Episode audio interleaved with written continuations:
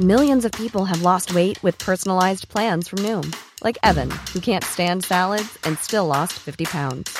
Salads, generally, for most people, are the easy button, right? For me, that wasn't an option. I never really was a salad guy. That's just not who I am. But Noom worked for me. Get your personalized plan today at Noom.com.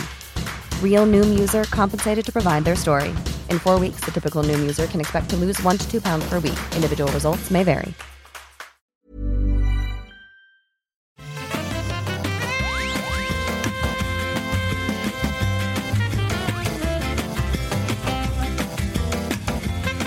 Bonjour à tous et bienvenue sur le rendez-vous jeu. On parle de jeux vidéo, de MMO, de nostalgie, euh, de consoles, de toutes les news de l'industrie, euh, joyeuses ou pas d'ailleurs. Je suis Patrick Béja et aujourd'hui j'ai le grand plaisir de recevoir un an après leur euh, apparition dans l'émission, dans cet épisode spécial où on parlait de leur parcours de développeurs indépendants ou des débuts de leur parcours, Tristan et Yannick de Centric Games. Comment ça va les jeunes? Salut Patrick, bah ça va bien, et toi? Oui, bah écoute, moi ça va très bien. Euh, on replonge dans la nostalgie de World of Warcraft euh, classique. On va parler de ça, on va parler de plein d'autres choses aussi. Mais euh, je suis, tu- on disait avant de commencer l'enregistrement, tu me disais ah c'est cool de participer à un podcast parce que ça nous change de du, du développement 24 heures sur 24 euh, où vous êtes le- encore la tête dans le guidon, j'imagine. Ouais, c'est ça, ouais. Ouais, vous êtes, vous êtes à, à- à fond. euh, ça avance, on en parlera en fin d'émission, mais ça avance bien, euh, c'est Lyon Oui, ça avance bien, ouais. ouais c'est assez, euh, assez enthousiasmant, il y a des choses qui se passent, il y a des joueurs qui commencent à jouer, donc c'est assez cool. Et, euh, mais effectivement, on aura le temps d'en parler. D'accord. Puis euh, dans cette actualité de WoW classique, notre jeu résonne pas mal, donc c'est assez, assez, assez cool. Ah, C'est vrai que, que votre jeu, c'est un petit peu la, la substantifique moelle des combats de boss de, de jeux comme World of Warcraft et les MMO, donc euh, ouais, ça vous, ça vous rappelle des trucs. Euh, ça.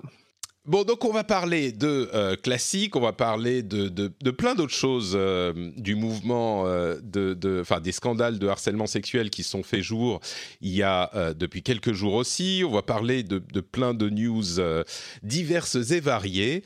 Mais commençons par le truc qui fait la une de, j'ai l'impression, de nombreuses publications de jeux vidéo ces derniers jours. C'est l'engouement je vais dire inattendu et véhément euh, des joueurs pour World of Warcraft classique. Pour ceux qui savent pas, pour ceux qui auraient euh, dormi dans une cave ces 15 15 dernières années, euh, bon, World of Warcraft, on va pas le présenter quand même, mais euh, Blizzard a décidé de recréer l'expérience du lancement de World of Warcraft d'il y a 15 ans.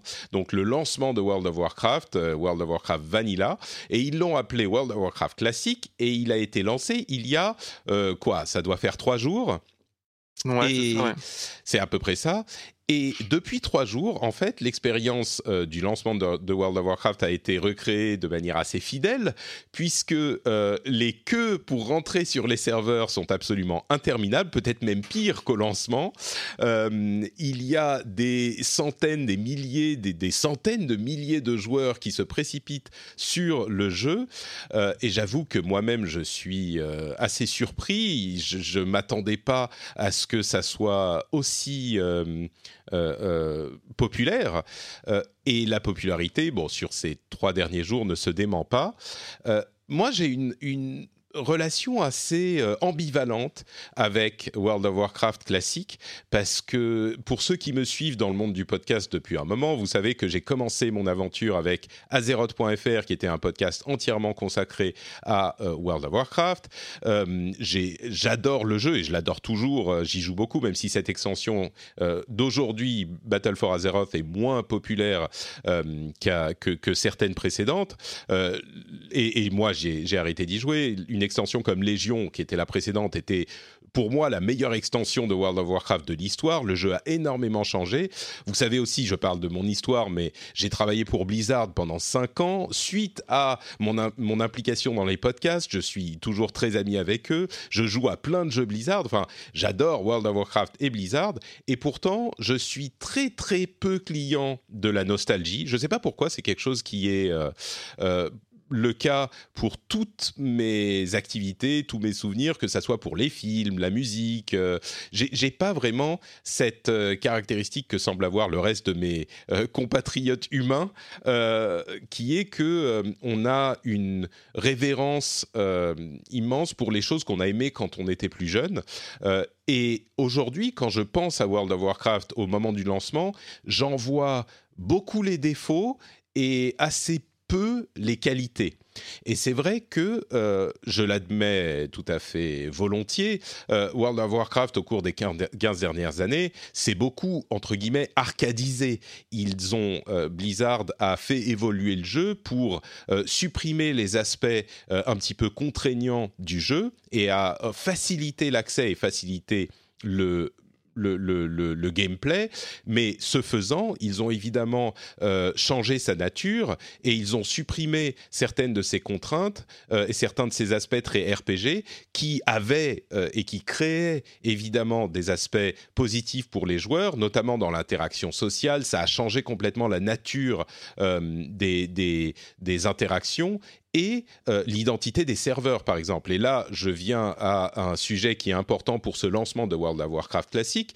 L'une des caractéristiques du lancement, c'est que les serveurs, on devait, pour jouer, choisir un serveur, on était coincé sur ce serveur, et s'il y avait, enfin coincé, on pouvait créer un autre personnage sur un autre serveur, mais si on voulait jouer sur un serveur spécifique, on n'avait euh, euh, pas le choix, et s'il y avait plein de gens sur le serveur, et eh ben on était mis dans une queue et on devait attendre parfois des heures pour pouvoir se loguer et jouer sur ce serveur. Et ils ont bien sûr voulu recréer techniquement euh, la nature de World of Warcraft classique à l'époque, Vanilla. Et ça, ça veut dire forcément le fait d'avoir ces serveurs un petit peu figés. Parce que si. Euh, il y a des solutions à ces problèmes de serveurs et ces problèmes euh, de, population importante ou pas assez importante, mais si on implémente ces solutions, eh ben ça dénature le serveur et donc c'est plus tout à fait World of Warcraft Vanilla par exemple. Le fait de mutualiser les populations des différents serveurs pour aplanir la quantité de population, c'est tout à fait possible. Bon, bien sûr, il faut plus de serveurs que ce qu'ils ont aujourd'hui. Ils ont clairement sous-estimé la, demande euh, pour euh, World of Warcraft classique, mais c'est possible de mitiger ces problèmes. Mais mécaniquement, ça change la nature de, l'identité du serveur et les interactions qu'on a sur ces serveurs et les aspects sociaux. Et donc, pour moi, la manière dont je le vois, c'est que mine de rien, euh, ces, problèmes euh, sont des problèmes qui sont liés aux bénéfices qu'on retire et aux souvenirs nostalgiques qu'on a de World of Warcraft. Ce genre de euh, soucis qu'on peut avoir, eh ben ça crée aussi. Alors le fait d'être dans la queue pendant des heures, évidemment, c'est l'aspect négatif, mais le fait d'avoir ces serveurs uniques dont on ne peut pas, avec lesquels, pour lesquels on ne peut pas être mélangé avec d'autres serveurs, eh ben ça crée ces identités de serveurs. Mais les deux vont ensemble en fait. Le fait d'avoir des serveurs euh, avec une forte identité va forcément euh, faire que bah, s'il y a plein de gens qui essayent de se connecter en même temps, ça va faire des queues. La contrainte technique est liée à l'avantage euh, qu'on apprécie dans World of Warcraft dans sa version de lancement. Et ça, c'est un exemple, mais il y en a plein d'autres dont on pourra parler, par exemple, enfin, dont on pourra parler plus tard. Mais, euh, mais donc, je suis, très ambivalent là-dessus et j'ai trouvé qu'il y avait beaucoup de gens qui euh, reprochaient euh, ce lancement compliqué de, World of Warcraft sans voir, volontairement ou pas, que c'était lié à la nature même de ce qu'était World of Warcraft et à la nature même de cette serveur. On peut peut pas avoir l'un sans l'autre pour moi. Et je sais qu'il y a plein de gens, des amis, des auditeurs qui me disent bah oui, mais moi je veux pas le savoir, je veux jouer. Je comprends aussi ce sentiment, mais euh, et puis il faut avouer, j'en suis tout à fait conscient euh, qu'ils ont sous-estimé la demande. Le problème, c'est que s'ils lancent le jeu avec trop de serveurs, de par le fait que les serveurs sont beaucoup plus figés, eh ben on se retrouve euh, à, au bout de 2-3 semaines avec des serveurs qui sont vides et certains serveurs qui sont super pleins et c'est impossible de faire passer les gens de l'un à l'autre parce que les gens veulent pas aller sur des serveurs, des serveurs vides et tout le monde veut aller sur les serveurs pleins. Et s'il y a trop de serveurs, eh ben, il y en a plein qui se retrouvent complètement vides au bout de quelques semaines. Parce qu'aujourd'hui, il faut bien comprendre que sur les 15 ans, il y a des dizaines, des centaines de millions, peut-être pas des centaines, mais plus de 100 millions de joueurs qui ont testé World of Warcraft dans leur histoire. Et il y en a plein qui vont tester classique au lancement et peut-être que ces gens-là vont rester 2, 3, 4 jours. Donc si on a 15 millions de joueurs qui testent classique maintenant, bah forcément ça provoque des problèmes. Mais on ne peut pas euh, euh, euh, créer des serveurs pour ces 15 millions parce que sinon dans deux semaines, quand on va dire 80% auront arrêté de jouer, eh ben, ils seront tous vides. Donc c'est marrant parce qu'on se retrouve avec tous ces problèmes qui existaient à l'époque du lancement qui on ne peut pas résoudre parce que forcément ce qu'on veut c'est l'expérience du lancement. Et comme je le disais techniquement ça implique euh, ce genre de contraintes. Mais bah oui quand on a ce genre de contraintes bah personne n'est content. Donc ça c'est ma vision de la chose. Vous vous êtes développeur. Alors vous êtes développeur sur des projets plus modestes. Mais est-ce que je me fourre le doigt dans l'œil ou est-ce que mon interprétation est juste ou est-ce que euh, c'est moi qui essaye de défendre Blizzard coûte que coûte parce que euh, je suis je suis vendu à, à Blizzard? Mais vous qu'est-ce que qu'est-ce que vous pensez? Comment vous voyez toute cette, euh, toute cette histoire bah, Je pense ah. que tu as complètement raison. Mais à mon avis. Ok, on peut s'arrêter là. Merci beaucoup Yannick. Tu as complètement raison, c'est bon. Ok, on passe au sujet suivant. Pardon, vas-y. Ah, c'est juste pour ajouter qu'à mon avis, Blizzard n'a pas vraiment sous-estimé la quantité de joueurs, mais que le fait d'ouvrir. Enfin, euh, les lancements de MMO, tu as toujours ce calcul-là de combien de joueurs t'attends, combien de serveurs tu ouvres exprès. Et comme tu dis qu'au bout de trois semaines, il y a une grosse partie des joueurs qui sont partis. Et donc potentiellement, il faut fermer ou fusionner des serveurs. Euh, et du coup, Blizzard a fait ce calcul-là, c'est pas leur première fois. Et euh, je pense qu'ils ont volontairement mis peu de serveurs, déjà parce que euh, comme c'est un jeu très contraignant, le nombre de joueurs, enfin la proportion de joueurs qui vont s'en aller après va être plus importante que sur d'autres jeux. Et en plus, que finalement le calcul est plutôt bon. Euh, le fait qu'il y ait des files d'attente euh, et que les gens parlent énormément, c'est ça qui fait le gros buzz de la sortie. C'est sûr que ça joue dans le média euh, zeitgeist. je pense quand même que ils ont, enfin, je sais pas s'ils pourraient avoir assez de serveurs pour accommoder tout le monde. Là, on a des queues de, de on voit des screenshots. Alors c'est le cas aux heures de pointe évidemment, mais c'est marrant parce que c'était exactement le cas au lancement et ça a duré des semaines, ça a duré des semaines. Les gens se souviennent pas bien, mais vas-y Yannick. Non mais justement, bah, j'allais dire, moi je, suis assez d'accord avec, euh, bah, avec vous deux et avec, euh, avec Yannick. Euh, je pense qu'effectivement ils ont, ils ont, ils savaient très bien ce qu'ils faisaient. je, je crois pas une seule seconde qu'ils aient pas les moyens de d'ouvrir assez de serveurs pour accueillir leurs demandes. mais par ah mais ça c'est sûr. Mais le problème c'est dans deux semaines quoi. Ouais. Ouais, mais oui, voilà, c'est ça. Mais ce que tu dis, c'est ça, c'est que il faut recréer l'expérience de l'époque. Et l'expérience de l'époque, c'était, on se connectait et on attendait. Enfin, moi, je me rappelle très bien. J'ai commencé, commencé le jour de la sortie de, de WoW ben tu te connectes et en fait tu joues pas. Tu joues pas et là tu trouves un tu trouves un IRC, tu trouves un un, un TeamSpeak euh, et avec des gens qui sont aussi là et, c'est là que tu commences ton expérience de de WoW en fait. tu as trouvé des Toi tu penses que c'est volontaire qu'ils voulaient que les gens soient dans des queues? Moi je pense que c'est quand même un petit peu conspirationniste cette idée. Ben moi je pense qu'ils ont ils ont été jusqu'à reproduire, recréer des serveurs, ils ont récupéré du vieux code et ils l'ont même dû redévelopper pour remettre la fenêtre de 200 millisecondes euh, d'envoi des, des buffers de, de, de de comment de commandes au serveur. Donc ils, ont quand même été jusqu'à vraiment recréer l'expérience complète et, et et je pense qu'effectivement, aussi avoir des serveurs qui sont pleins avec des hypes de, serveurs, parce que à l'époque c'était ça, c'était ah mais attends t'es sur le serveur PVP machin, mais attends je vais te rejoindre parce que c'est le meilleur serveur, on sait qu'il y a les grosses guildes etc. Je pense qu'il y a aussi ce côté un peu, on, on, crée quelque, quelque chose euh, un peu un peu gros et puis euh, on, veut retransmettre une vieille expérience. Mmh. Après, effectivement, c'est aussi dans le dans le ça doit coûter aussi assez cher d'ouvrir des serveurs. Euh, quand on regarde les structures, moi je pense pas que c'est une question de prix. Hein. Moi franchement, je pense pas que ça soit une question de prix. Je me trompe peut-être, mais je crois que c'est une question d'estimation de la demande parce que encore une fois, enfin, oui, un petit peu de queue, c'était inévitable. Ça, je pense que tout le monde sera d'accord, il y aurait forcément un petit peu de queue.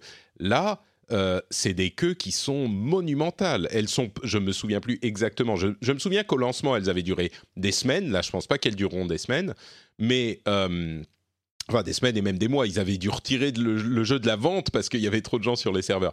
Mais, mais là, sur le moment du lancement, je me demande si c'est pas. Euh, non, c'est pas plus long. À l'époque, c'était des, dizaines d'heures aussi aux heures de pointe, mais les gens ne pouvaient pas jouer.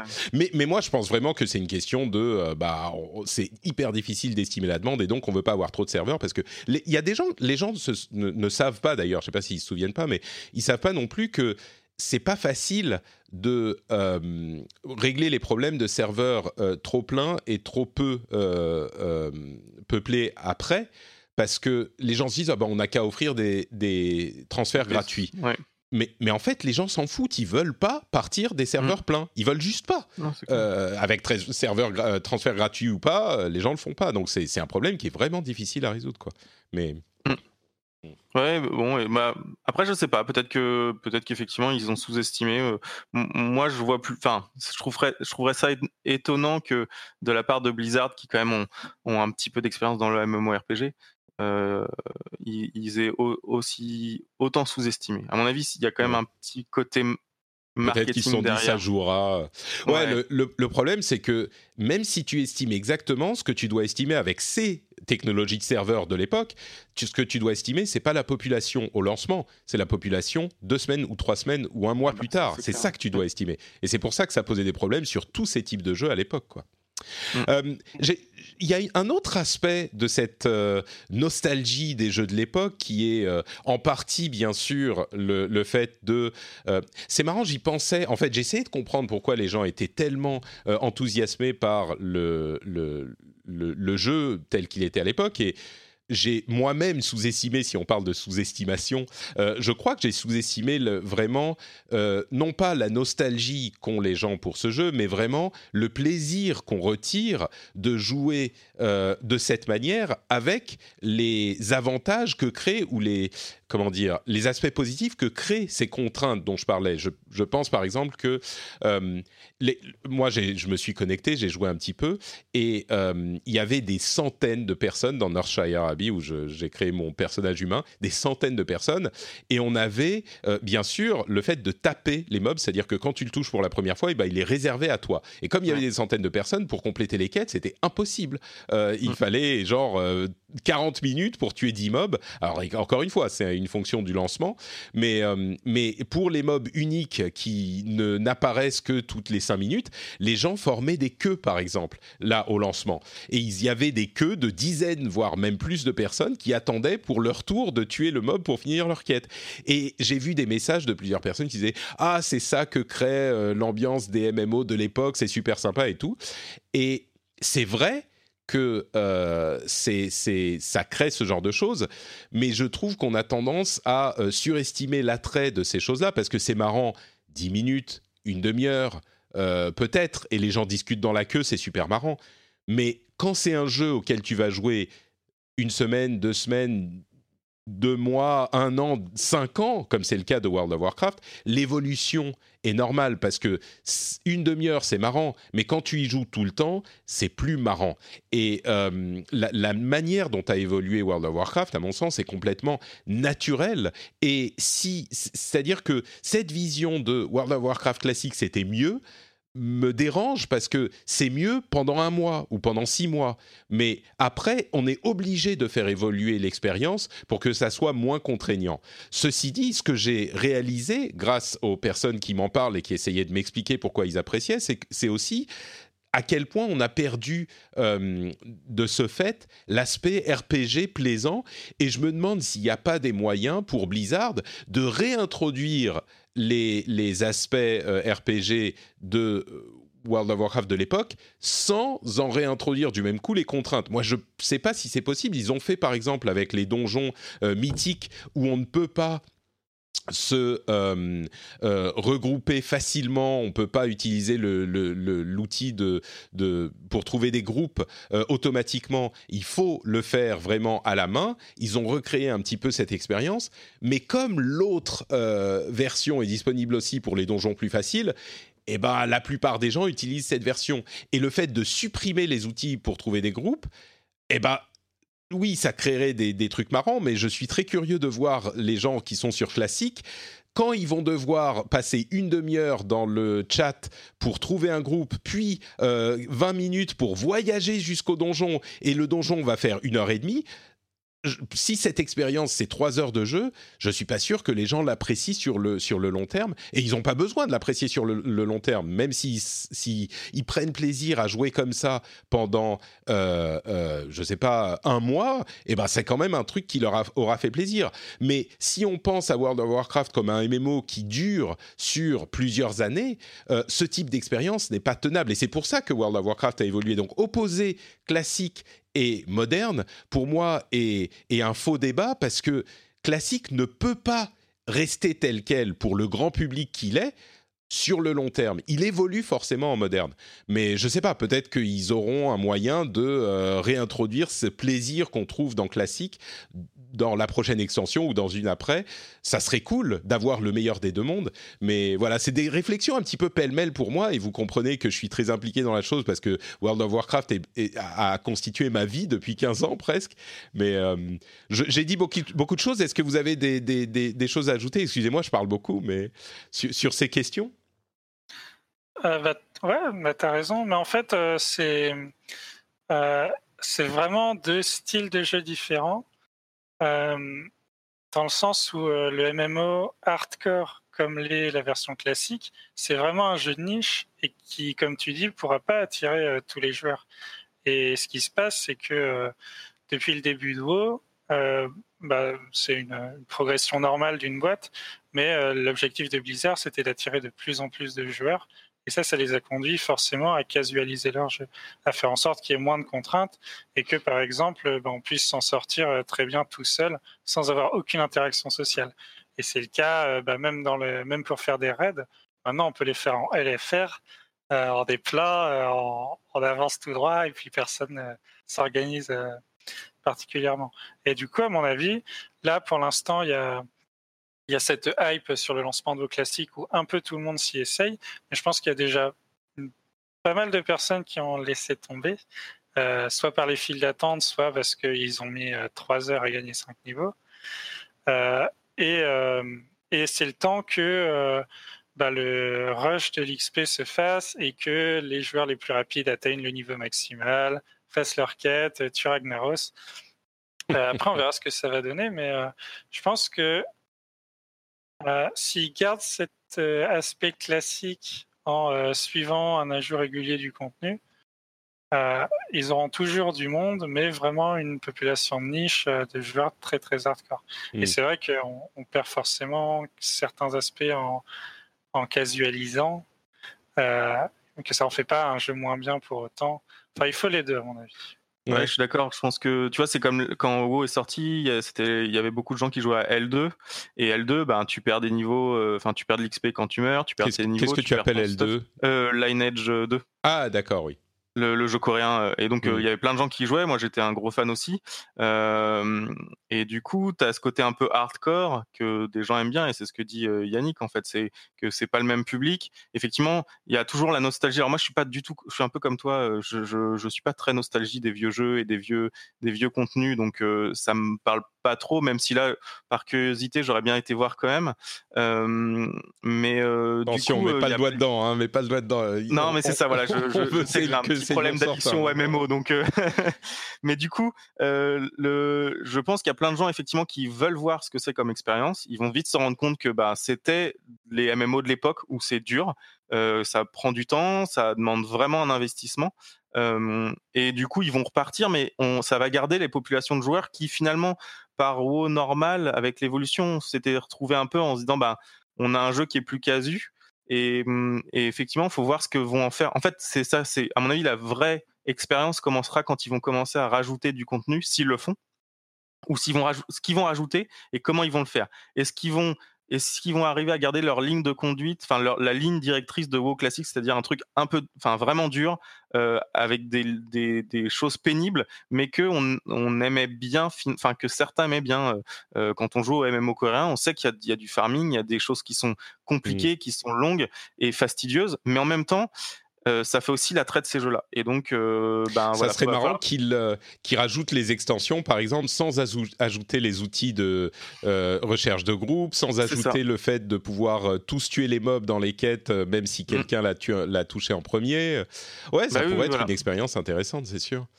Et, et- et là, je pense que ce, ce sera un bon, une bonne évolution. On aurait deux jeux qui seraient complémentaires en fait, et qui, euh, euh, effectivement, moi, le, le côté, euh, je- tu vois, t'en parlais, j'avais complètement oublié ça, qu'on passait deux heures à trouver un tank, un heal pour aller faire, pour aller faire son, pour aller faire son instance, quoi, et que t'étais Ouais. sur tes chats et que t'allais chercher dans tes, dans sur le forum de ta guilde, t'allais voir s'il y avait pas quelqu'un qui était connecté, qui voulait pas venir te dépanner. Ouais, j'avais en complètement plus- oublié cette, cette partie-là, quoi. Et en plus, Et il faut aller jusqu'à Skolomance ou Dire Maul, et le Ouais, donjon après, il dure une heure et demie. Mais vraiment, Ah oui, oui. je veux dire, c'est une heure. ça, et puis le mec il se reconnecte, c'est ça. T'as trouvé ton tank, il se reconnecte et puis tu- il fait ah mince, je me suis déconnecté euh, euh, à Azeroth là, bah je- j'en ai pour une heure de cheval quoi. Enfin c'est un peu ça. Ouais. C'est ça. Mais, mais c'est vrai que ça serait cool qu'on ait les deux expériences en parallèle. C'est marrant parce que à l'époque où World of Warcraft s'est lancé, moi je jouais à, à EverQuest 2 et, euh, et les gens qui étaient des fans d'EverQuest et du 1 et, et en, en partie du 2 disaient mais euh, World of Warcraft en version classique, hein, c'est beaucoup trop casual, c'est beaucoup trop arcade, c'est pas une vraie expérience sociale, etc. Donc c'est marrant d'essayer de voir comme le, juste milieu est difficile à trouver. Et, euh, et ce qui est sûr, c'est qu'il y a plein de gens qui sont hyper contents de jouer à, à classique, et moi je suis hyper content pour eux. Euh, qu'ils aient joué à l'époque ou non d'ailleurs, qu'ils redécouvrent ou qu'ils découvrent cette expérience, c'est hyper cool que ça soit possible. Et euh, il y a cet aspect aussi quand on parle de nostalgie auquel j'avais pas pensé avant, mais c'est vrai que World of Warcraft, c'est l'une des seules expériences au monde qu'il est difficile de recréer aujourd'hui. Certainement dans le domaine du jeu vidéo, si on veut jouer à un jeu vidéo euh, d'une certaine époque, on a toujours plus ou moins un moyen. Euh, surtout un jeu vidéo qui est aussi populaire que World of Warcraft, il y a toujours un moyen. World of Warcraft, c'était juste plus possible d'avoir cette expérience. Donc, il y a plein de gens qui voulaient, en fait, je crois, en partie, revivre cette période de leur vie. d'une- Enfin, c'est pas qu'ils voulaient le revivre, mais c'est que pour tous les trucs où on se dit ah j'adorais cet album, et ben si on veut revivre cette période de notre vie, on peut. Pour World of Warcraft, c'était juste pas possible. Donc c'est aussi pour ça, je crois que c'est un tel événement et, et que ça fait tellement plaisir à tellement de monde. Mais, euh, mais je veux être clair sur ce point aussi. Moi, je suis super content que euh, ça soit possible et, et qu'il y ait plein de gens qui le découvrent et qui prennent du plaisir. Et j'espère qu'il continuera à prendre du plaisir longtemps. Euh, et, et c'est quelque chose de très positif, quoi. Et je suis content pour le coup que Blizzard ait fait l'effort euh, et que ça, je pense qu'ils ils en tirent des bénéfices, hein, c'est sûr, mais ils aient fait l'effort de faire ça, donc c'est très cool. Ouais, moi aussi je trouve que c'est bien. Enfin, c'est, c'est int- et puis c'est intéressant. hein. Je trouve que et puis même, alors pour voir un autre aspect, techniquement pour les développeurs, c'était hyper intéressant parce que tous les problèmes techniques ce que t'expliques de serveurs, recréer ces choses-là, euh, ces histoires de de, d'envo- de buffer d'envoi avec les les, ils avaient plus le code. Enfin, moi j'ai, j'ai lu des articles sur les développeurs, ils avaient plus tous ces codes là qui Ouais, étaient tout à fait. qui était obsolète. Et du coup, je, je, euh, pour pas voir que l'aspect joueur, l'aspect aussi euh, dans pour pour les développeurs de la boîte, il y a des il y a des challenges euh, intéressants et je et c'est plutôt cool. Enfin, je trouve que ils ont ils ont- c'est bien. Moi, je, je, je suis assez content qu'ils aient fait ça. Bon, donc on verra dans les semaines et les mois à venir comment ça va évoluer. Euh, Ah bah, Ouais, vas-y. ouais. Euh, en fait, euh, euh, WoW, c'est pas les premiers à sortir une version classique. Euh, Il y a déjà quelques années. Mais je crois euh, qu'EverQuest a refait ça, non? Aussi, mais surtout Dofus avait relancé un vieux serveur euh, à la demande des joueurs Mm. et ça a super bien marché. Euh, Puisqu'il y a une partie des joueurs qui aiment pas que le jeu devienne plus rapide. Euh, Peut-être parce que là, tous ces joueurs-là, c'est l'investissement en temps qu'ils peuvent y consacrer. Et du coup, ils aiment bien que ça, ça continue d'être valorisé. Hmm. En tout cas, sur Dofus, ça avait super bien marché, tellement que ça a coupé il n'y a pas longtemps à cause d'un abus. Euh, il y avait un bug qui permettait complètement d'abuser le jeu. Mais euh, ils vont relancer une version de Dofus Rétro dans pas longtemps. Ouais. Euh, et puis ça aussi, on verra ce que ça donne. Bah, EverQuest, par exemple, si vous voulez une vraie expérience MMO euh, hyper RPG de, hardcore de l'époque, vous pouvez aujourd'hui aller jouer à EverQuest. Euh, alors, je vous le recommande pas parce que pour le coup, c'est même euh, dix fois plus hardcore que, que WoW classique, mais, euh, mais c'est possible. Il y a des gens qui adorent et qui jouent encore. Et le jeu à EverQuest, il a 20 ans, quoi. Donc. Et, d'ailleurs, si on parle de nostalgie, c'est marrant parce que les petits jeunes qui jouent à Fortnite euh, sont déjà en train de se plaindre de changements. Il y a des changements assez majeurs euh, dans la manière dont se font les constructions dans Fortnite. Euh, qui est, en train d'implémenter Epic. Et les constructions, pour ceux qui connaissent un petit peu Fortnite, Fortnite c'est hyper important dans, dans, le jeu. Et donc, avec ces changements, il y a plein de gens qui se plaignent de l'époque, euh, enfin, qui, qui, se souviennent avec, entre guillemets, nostalgie de l'époque du lancement de Fortnite et qui disent Ah, ça, c'était le vrai Fortnite, c'était vraiment le Fortnite cool, euh, aujourd'hui, tout a changé, etc. Et c'est marrant de voir ça parce que il y, a le Fortnite à deux ans, quoi. Donc, euh, mais c'est vrai que le jeu bah a évolué. Mais... Et, et je pense que autant il y a plein de gens qui ont vraiment une, un véritable, ah, une véritable appréciation pour la nature de ces jeux à l'époque je pense sincèrement qu'il y a la nostalgie qui joue aussi euh, pour cette appréciation. Et, je ne sais pas si c'est 50-50 ou 80-20 ou dans quel sens, j'en sais rien. Mais euh, et c'est pas une mauvaise chose. Tant mieux, c'est cool de pouvoir revivre des trucs euh, nostalgiques de l'époque. Mais c'est ce qui me dérange en fait, c'est quand les gens substituent à leur nostalgie des appréciations objectives, genre à tel moment c'était mieux objectivement au niveau gameplay et, que les gens ne, veulent pas voir ou admettre que la nostalgie joue aussi. C'est ça qui me, qui me, en fait, c'est des aspects qui sont pour moi euh, pas objectifs et c'est ça qui me titille en fait. Mais je nie pas du tout le fait qu'il y a aussi des éléments objectifs dans cette dans cet amour. Après, euh, je pense que l'appréciation des jeux est très subjective aussi. Je sais que très souvent quand euh, bah, quand j'ai eu un sentiment comme ça de c'était mieux avant, au final et un petit détail que j'aimais bien qui avait disparu. Et euh, rien que le jeu sans ce petit détail euh, avait moins de valeur pour moi. Hmm. Euh, et ça joue vraiment à des trucs minuscules comme ça. au final, c'est sûr, les ouais. peuvent pas contenter tout le monde. Non, mais c'est sûr. Mais moi, ce qui me, en fait, là, j'y réfléchis en même temps et je réfléchis avec vous. Mais le cheminement intellectuel qui me dérange, c'est de se dire, le jeu tel qu'il était avant était meilleur et donc, s'il était toujours comme ça, j'y jouerais pendant des, mois et des, années. Et, je pense sincèrement que euh, on peut prendre plaisir à ces jeux-là euh, pendant quelques jours ou quelques semaines avec la force de la nostalgie, mais pour la plupart des gens, je pense qu'ils se mentent à eux-mêmes quand ils pensent qu'ils y joueraient aussi longtemps que la version moderne qui a supprimé ses défauts. Et peut-être que je me trompe, euh, c'est vraiment juste mon appréciation, peut-être que je me trompe, mais d'expérience, ce que je vois généralement dans ce type de... de, de discussion, c'est que bah, euh, on, constate bien que euh, les gens qui jouent à, EverQuest aujourd'hui, ils sont quelques dizaines, peut-être une centaine de milliers, je ne sais pas, mais ils sont pas des millions.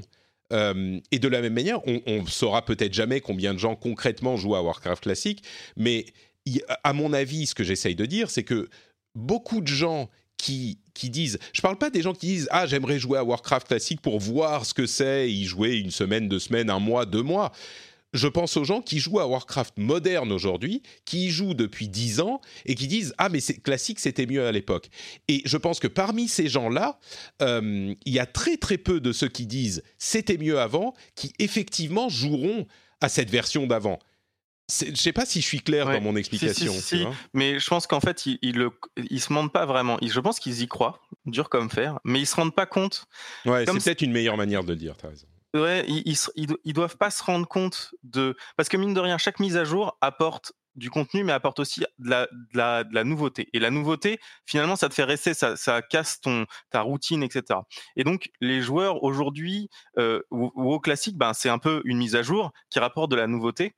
Et c'est un peu ça, ils se disent, ah ouais, en fait, c'est vrai que c'était vraiment super, euh, j'y jouerais euh, pendant dix ans si c'était comme ça. Mais en fait, ils, ils, y croient aujourd'hui, et c'est vrai que dans, comme tu dis, dans, dans six mois, quand ils auront fait tout le contenu, qu'ils se seront taper euh, des, des, files d'attente, de recherche d'instances, etc ils vont avoir ce côté ah bah non euh, euh, enfin un peu bah, j'en ai un peu marre la routine ça commence à être fatigant le, le et, et, et c'est là où les mises à jour rajoutent aussi un peu d'attrait et, et, transforment ton jeu forcément mmh. mais mmh, je pense qu'ils y croient vraiment c'est juste que ils ont ils ont peut-être pas le recul de se dire oui mais effectivement je joue depuis 10 ans à WoW parce que il y a eu ça ça ça et que le jeu en est là aujourd'hui grâce à toutes ces mises à jour et tous ces ajouts et là WoW classique en fait c'est plus pour moi c'est comme si tu faisais un, une extension. Tu fais une extension de WoW qui, qui s'appelle WoW classique, qui revient. on, voit ça comme un retour en arrière, mais en fait, ça pourrait être un nouveau jeu mmh. finalement. Et la hype des nouveaux jeux, elle est là partout au final.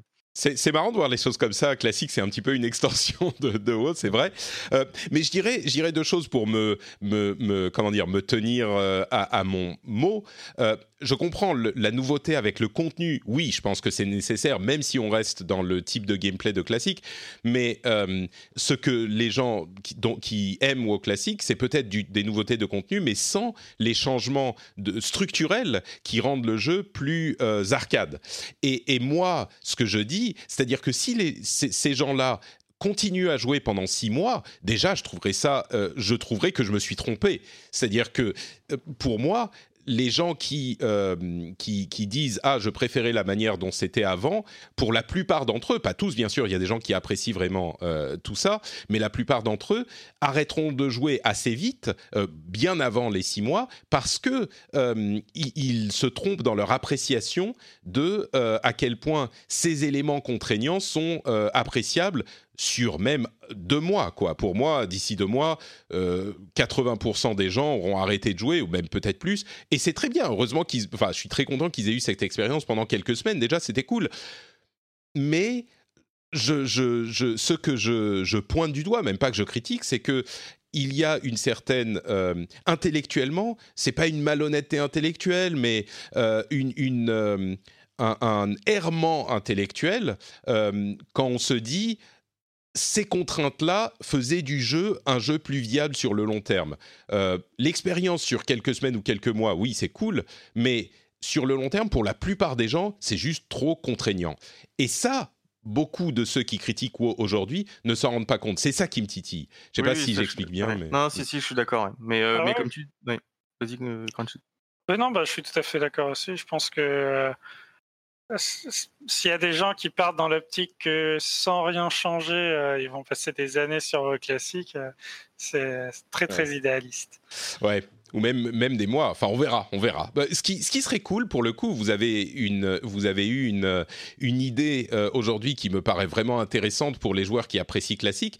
C'est effectivement l'idée, est-ce que c'est possible, je ne sais pas, mais de rajouter le contenu sans changer la structure de gameplay. Si, si ça plaît aux gens, ça serait génial d'avoir d'un côté euh, WoW moderne avec le LFG et le, euh, le je sais pas, toutes ces facilités de jeu, de gameplay qui le rendent hyper arcade, et de l'autre côté peut-être même à terme la même version, mais sans tous ces outils, pour, à mon sens, une population qui serait beaucoup plus euh, restreinte, mais qui, qui, adorerait peut-être le fait de euh, d'avoir tous ces cette version du jeu, quoi, et que les deux puissent vivre en parallèle. Imaginez un Warcraft, un World of Warcraft qui a tout le contenu de World of Warcraft aujourd'hui, mais avec le style de gameplay euh, de, de l'époque du lancement aussi rigoureux, euh, je pense que ça serait une, euh, une, expérience euh, hyper positive pour tous ces gens qui l'apprécient. Quoi. Ça serait une idée marrante. Ouais, je pense que ça, ça, peut être une évolution intéressante. Ouais. Mm. ouais, et puis même, c'est, à mon avis, c'est vraiment une question d'atout que tu as en tant que joueur. Et que quand tu as un jeu à contrainte, rien que le fait, en tant que joueur, de supporter des contraintes, c'est déjà un accomplissement. Et du coup, les hmm. joueurs qui en sont capables tirent une fierté, un plaisir, une récompense de ça. Voilà. Hmm. Bon, écoutez, je pense qu'on a fait beaucoup, beaucoup plus long que j'aurais pensé sur euh, World of Warcraft. J'aurais dû penser que ça serait le cas. Hein. World of Warcraft, oui, bah ouais, c'est ça. Enfin, c'est quand même. Euh, c'est quand même un monstre euh, au classique. Donc, euh. Ouais, c'est sûr. J'espère qu'on a réussi à, bien analyser tout ce phénomène. Je suis sûr que beaucoup de gens ont des choses à dire sur ces sujets. Donc, euh, n'hésitez pas à venir commenter si vous pensez que j'ai raconté n'importe quoi ou qu'on a fait des, on a mis le doigt sur des choses auxquelles vous n'aviez pas pensé peut-être dans les, notes de l'émission, enfin dans les, les, sur le site sur frenchspin.fr. N'hésitez pas à venir le faire. une petite note puisqu'on parlait de Blizzard, il semblerait que Overwatch arrive sur Nintendo Switch. Euh, il y a un, c'est un petit indice hein, sur Amazon. Il y a eu un accessoire euh, pour Switch avec branding euh, Overwatch. Donc peut-être que d'ici quelques semaines, il sera annoncé. On verra. Parlons de d'autres sujets. Alors, les jeux qui sont sortis récemment, on va pas trop en parler parce qu'aucun d'entre nous n'y a joué, mais des jeux qui ont, enfin, des jeux qui ont des super reviews, Dicey Dungeons. Control, euh, Astral Chain. Je vais, on en parlera peut-être dans les semaines à venir, mais euh, enfin la, période de la rentrée arrive et il y a plein de jeux qui commencent à arriver. Mais ces trois-là, euh, Dicey Dungeon est sorti il y a quelques semaines déjà, mais ces trois-là ont des super reviews. Control peut-être un tout petit peu en dessous, mais quand même beaucoup plus positif que ce que j'imaginais moi. Et bon, Astral Chain, un, Platinum, forcément, c'est un événement. Donc pour certains, pas forcément pour moi. Mais, euh, mais bref, on, en parlera peut-être à un moment. Euh, je profite du fait que je vous ai, vous, en tant que développeur indépendant. Euh, il y a deux éléments que je voulais vous soumettre. D'une part, votre avis sur l'Epic Game Store et les controverses que je ne vais pas redévelopper, mais il y a le jeu Hades qui était disponible en accès anticipé sur l'Epic Game Store, qui va arriver mmh. sur Steam en décembre, donc il sera disponible sur les deux plateformes. Euh, et il y a la question de euh, l'exclusivité sur euh, l'Epic Game Store, qui est très controversée par certains joueurs un petit peu énervés.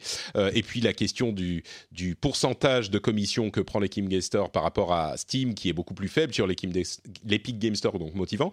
Et puis il y a aussi, on, a, on commence à avoir des news sur l'Apple Arcade, donc ce système d'abonnement qui devrait coûter 5 euros par mois, euh, qui met en avant des jeux entre guillemets payants sur iOS et ouais. qui sera euh, cross-platform entre guillemets sur euh, iPad, iPhone, Apple TV, Mac et on pourra utiliser nos manettes, nos manettes de console. Donc il y a ces deux plateformes sur lesquelles j'aurais aimé avoir votre avis en tant que bah, dev indépendant. C'est des choses auxquelles j'imagine vous vous vous avez pas forcément besoin de penser encore énormément, mais ça commence à, à, à, être dans le coin de votre tête. Qu'est-ce que vous ah. pensez de ces deux plateformes et des controverses? Alors pour les plateformes, euh, en fait, on y pense. Alors je pense. Enfin, nous, on fait un jeu multi, donc on y a pensé dès le départ, euh, parce que faire un jeu multi, ça veut dire avoir une liste d'amis, ça veut dire avoir des serveurs, etc. Et finalement, euh, le choix du store est quand même assez crucial puisque tu as une API pour aller coder. Enfin, tu as, as, des blocs de code qui te permettent d'utiliser, par exemple, une liste d'amis Steam, une liste d'amis Epic, etc. Et chaque plateforme a son propre, son propre code. Et ce qui fait que quand tu fais un choix technique d'une plateforme, bah, tu codes aussi ton jeu euh, avec ces outils. Donc, euh, soit tu te dis, bah, je, je vais essayer d'avoir tous les stores possibles, donc il faut que tu fasses une sur, ce qu'on appelle une surcouche, donc tu rajoutes un bloc de code qui, toi, te permette de brancher n'importe quel, euh, quel store, ou alors que, effectivement, tu fasses un choix et que tu dises, bah, je n'utiliserai que cette plateforme, et si tu places sur une autre plateforme, ça te demande de redévelopper. Donc, finalement, les choix des plateformes est quand même assez, euh, vient assez vite dans le, dans la, le développement d'un jeu multi, enfin, à mon sens, il faut que ça vienne assez vite. Mmh. Et, j'imagine euh, que pour et... une petite équipe, généralement, on fait le choix d'un seul, euh, d'une seule plateforme. Alors nous, on a fait. Ouais, bah, vas-y, Yannick, réponds. Bah, en vrai, non, pas forcément. Euh, euh, on, on, peut faire ça, peut-être une toute petite équipe, mais déjà à notre niveau, euh, en, gros, bah, cette, toute cette partie, cette partie base de données, sauvegarde, liste d'amis, euh, il y a d'autres systèmes qui permettent de le faire, euh, d'autres API qui sont, elles, palliées à une plateforme. Euh, et pour l'instant, c'est là-dessus qu'on est pour se laisser l'opportunité d'être sur plusieurs plateformes différentes. Parce que je pense que en tant qu'indé, euh, bah, plus on en a, mieux c'est. Euh, surtout mm. si on s'arrange pour que ça ne coûte pas trop cher. Et éventuellement, l'idéal, c'est d'essayer de négocier un deal d'exclusivité si on a on a généré assez de hype comme, euh, comme peut le négocier l'Epic Game Store. Après, sur les, et du coup, en général, du coup, la question euh... sur l'Epic Game Store, avec leur commission réduite, vous, en tant que développeur, je sais que, comme je le disais, ça crée beaucoup de controverses parmi les joueurs, et à mon sens, c'est pas forcément les joueurs les plus euh, euh, raisonnables, mais vous, vous voyez ça comment, la, différence entre l'Epic Game Store et Steam, en tant que dev? Euh, bah, c'est ça qui va encourager à se mettre aussi sur l'Epic Game Store, puisque on sait qu'on aura beaucoup moins de joueurs, simplement parce qu'il y a beaucoup moins de comptes sur l'Epic Game Store et, de passages, mais que comme il y a une commission moindre, euh, on devrait s'y retrouver financièrement. Après, euh, il faut avouer que l'Epic Game Store euh, est peut-être, à mon avis, sorti un peu trop tôt au niveau des fonctionnalités de magasin. Puisque si tu n'es pas une exclue mise en avant par eux, c'est vraiment dur de te trouver. Alors que Steam, avec ses dizaines d'années, c'est il y, a tout, y a énormément d'algos qui vont te suggérer à des joueurs qui ont joué au même genre de jeu que toi. Et ça, ça marche super bien. Nous, maintenant qu'on a la page Steam en ligne, euh, on a les analytics de tout ça, on voit qu'on reçoit quand même pas mal de visites sans faire aucune com, juste parce qu'on est rentré dans des tags de euh, suggestions pour les joueurs euh, ou de suggestions par rapport à d'autres jeux qui ressemblent un peu. Et ça, ça manque cruellement à l'Epic Game Store. Ah, intéressant, j'avais, savais pas du tout ça. Et moi, mon point de vue plus financier, parce que je, je m'occupe un peu de ça dans la, dans la, chez Century Games, c'est que en fait, je trouve que c'est bien d'avoir un concurrent, même après qui, qui, laisse ses défauts, hein, mais euh, bon, il y en avait plusieurs. Il y, avait, il y, a plusieurs petits stores qui sont, qui sont ouverts, mais Epic, on sait que c'est une grosse structure, on sait qu'ils peuvent faire un peu peur à Steam. Et du coup ça va peut-être forcer et d'ailleurs Steam a déjà fait un premier pas en disant bah maintenant on fait des commissions réduites en fonction du nombre de ventes etc et donc je pense que c'est bien d'avoir aussi quelqu'un qui ébranle un peu les, les, les, grosses structures pour dire attention. Euh, c'est bien Life is full of what ifs. Some awesome, like what if AI could fold your laundry? And some, well, less awesome, like what if you have unexpected medical costs? United Healthcare can help get you covered with Health Protector Guard fixed indemnity insurance plans. They supplement your primary plan to help you manage out of pocket costs. No deductibles, no enrollment periods, and especially no more what ifs. Visit uh1.com to find the Health Protector Guard plan for you. I'm Sandra, and I'm just the professional your small business was looking for. But you didn't hire me because you didn't use LinkedIn jobs. LinkedIn has professionals you can't find anywhere else, including those who aren't actively looking for a new job but might be open to the perfect role, like me. In a given month, over 70% of LinkedIn users don't visit other leading job sites. So if you're not looking on LinkedIn, you'll miss out on great candidates like Sandra. Start hiring professionals like a professional. Post your free job on linkedin.com/people today. Ça fait 10 ans que tu es là, c'est super ce que tu as fait. Euh, tu as aidé énormément le jeu vidéo parce que ça a mis, enfin, ça permet d'avoir plein de jeux à disposition, mais euh, t'endors pas sur tes lauriers. Nous, on est derrière, euh, on propose des choses, etc. Et ça va peut-être aussi montrer à Steam, ben, faites peut-être un effort aussi pour la communauté, pour les, pour les développeurs indés, pour les, pour, réduire un peu vos commissions et puis euh, euh, lisser un peu tout ça avec des choses qui, pour nous développeurs, seront peut-être plus du coup plus bah, qui nous donneront un peu un peu plus d'oxygène parce que parce mmh. que 30% quand même de commission c'est c'est énorme chez Steam euh, et quand on fait ces business plans bah, on, on se rend compte qu'il y a beaucoup d'argent qui part en, en taxes et c'est vrai que de réduire tout ça d'avoir de la concurrence ça va permettre peut-être de réduire un peu tout ça alors je m'avance peut-être mais en tout cas euh, j'espère que ce, ce, genre de concurrence va, va, va continuer et euh, va permettre de faire des choix et d'avoir plusieurs plateformes. Alors après, mmh. c'est vrai que c'est chiant d'avoir plusieurs plateformes, mais bon, on, c'est comme dans tous les marchés, euh, s'il y a quelqu'un qui a un quasi-monopole, c'est jamais bon. Ouais. Je pense qu'on est, c'est, cet aspect que je mets souvent en avant et que la question des exclusivités est, est, un outil que Steam, pardon, que l'Epic Game Store est obligé d'utiliser parce que sinon, ah, euh, je pense que c'est le seul qu'ils ont. Mmh. Euh, et pour ce qui est de, de l'Apple Arcade et de, du modèle avec abonnement, il y a beaucoup de gens qui disent ah oui mais, mais oui mais du coup ça étouffe les petits devs, euh, ça veut dire qu'ils peuvent plus, euh, ça réduit l'idée du euh, de la valeur des jeux parce que tout le monde pense qu'il faut avoir les jeux entre guillemets gratuitement en étant abonné. Euh, moi, je suis pas tout à fait d'accord avec ça. Il y a mm. plein mm. d'éléments à prendre en compte, mais vous, vous pensez Non, moi, je suis pas tout à fait d'accord non plus. Je pense que, en plus, là, Apple, euh, ils ont l'air de dire que de toute façon, ce qu'ils mettent dans leur Apple Arcade, c'est des jeux qu'ils ont aussi financés, euh, puisqu'ils font des pas partenariats, etc. Tous, mais... Pas tous, mais enfin, ils ont leur bibliothèque de jeux qu'il y a mm. sur Android, sur Android, sur, sur leur store là, mais aussi ils ont des exclus Apple Arcade, si j'ai bien compris hein, ce qu'ils en disent, ils ont des exclus sur lesquels ils ont travaillé. Alors peut-être qu'ils mettent pas d'argent, mais en tout cas leur com. Si, si sur certaines ils mettent, sur certaines ils mettent de l'argent, ils ont financé. Mais du coup, euh, je pense que nous, par exemple, indé, on va pas forcément pouvoir être sur l'Apple Arcade tout de suite, mis à part passer par le store. Auquel cas, ça va pas changer grand-chose parce que de toute façon, on passait Enfin, quand tu passes par le, store mobile, euh, au, final, euh, ton jeu, il, tu gagnes quelques cent, cent, Steam quand les gens achètent ou ont des pubs. Mmh. Euh, faut voir combien est renvoyé euh, par rapport au, au- à l'abonnement, j'en sais rien. Euh, là, c'est difficile, sans savoir le deal qui est fait derrière, c'est difficile de dire si jamais c'est bénéfique ou pas pour, un- pour un studio. Moi, Mmh. j'ai l'impression que c'est quand même.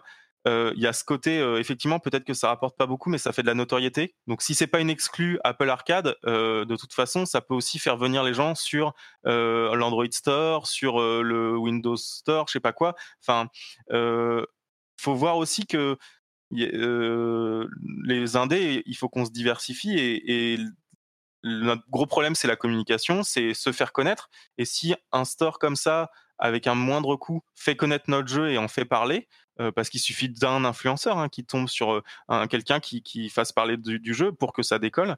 euh, pour moi, c'est pas, moi, je j'y vois pas le mal. Euh, En, en fait, quelque part, ça rejoint un peu euh, la méthode de commencer sa carrière en proposant des jeux gratuits. Euh, ce que pas mal de gens font quand tu regardes, bah, même le gars de d'AC Dungeon euh, qui a fait VVVV, etc. euh, avant, il a fait plein de petits projets gratuits et ça, c'est juste pour construire une notoriété.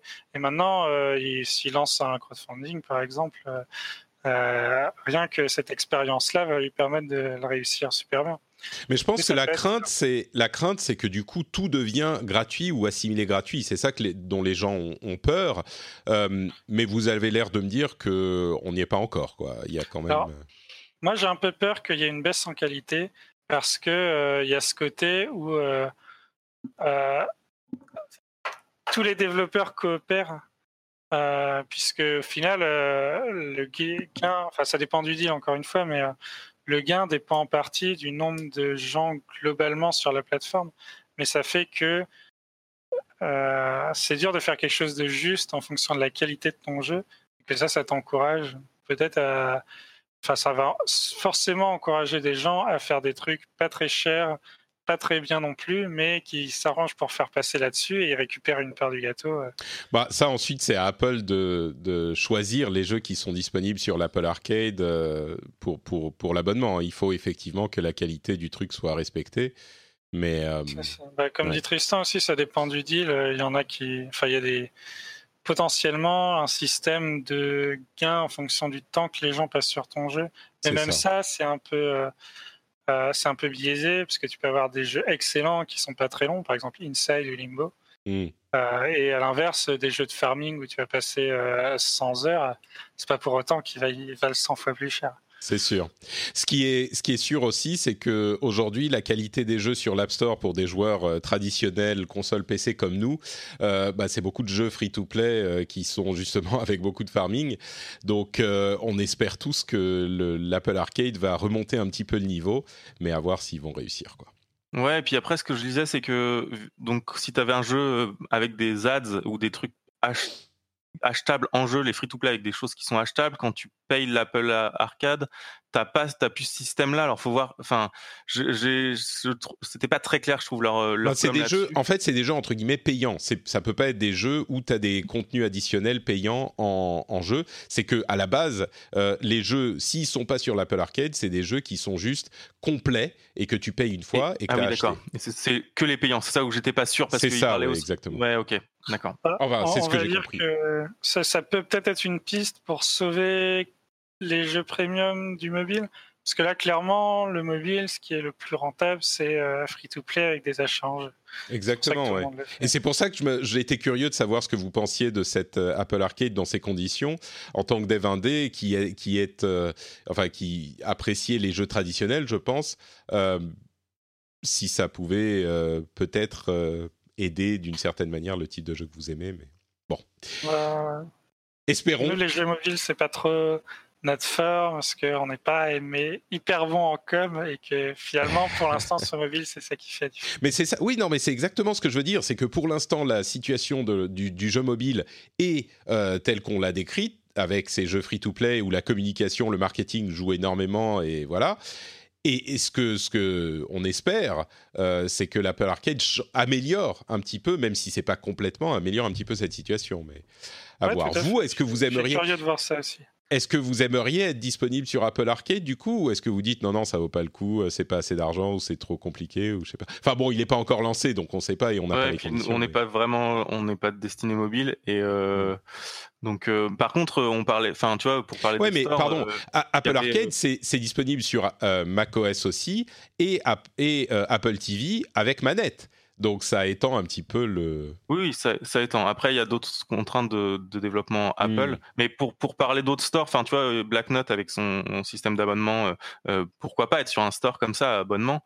Moi, je pense qu'en termes marketing, en fait, peut-être que ça rapporte pas énorme, euh, mais par contre, je pense que ça ouvre ton jeu.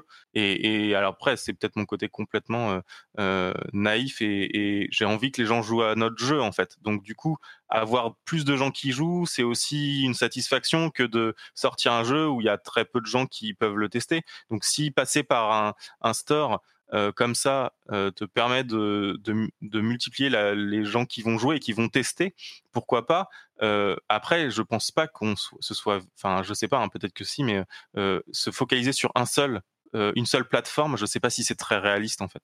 Mmh. D'ailleurs, on voit bien, les jeux mobiles, ils sortent sur, ils sortent sur tout. Il y a pas, enfin, il y a quelques jeux iPhone, mais qui doivent être exclus iPhone. Mais généralement, après, tu vois que si ça marche sur une plateforme, tu vas sur l'autre parce que il faut, il faut, il faut se diversifier. Bien sûr.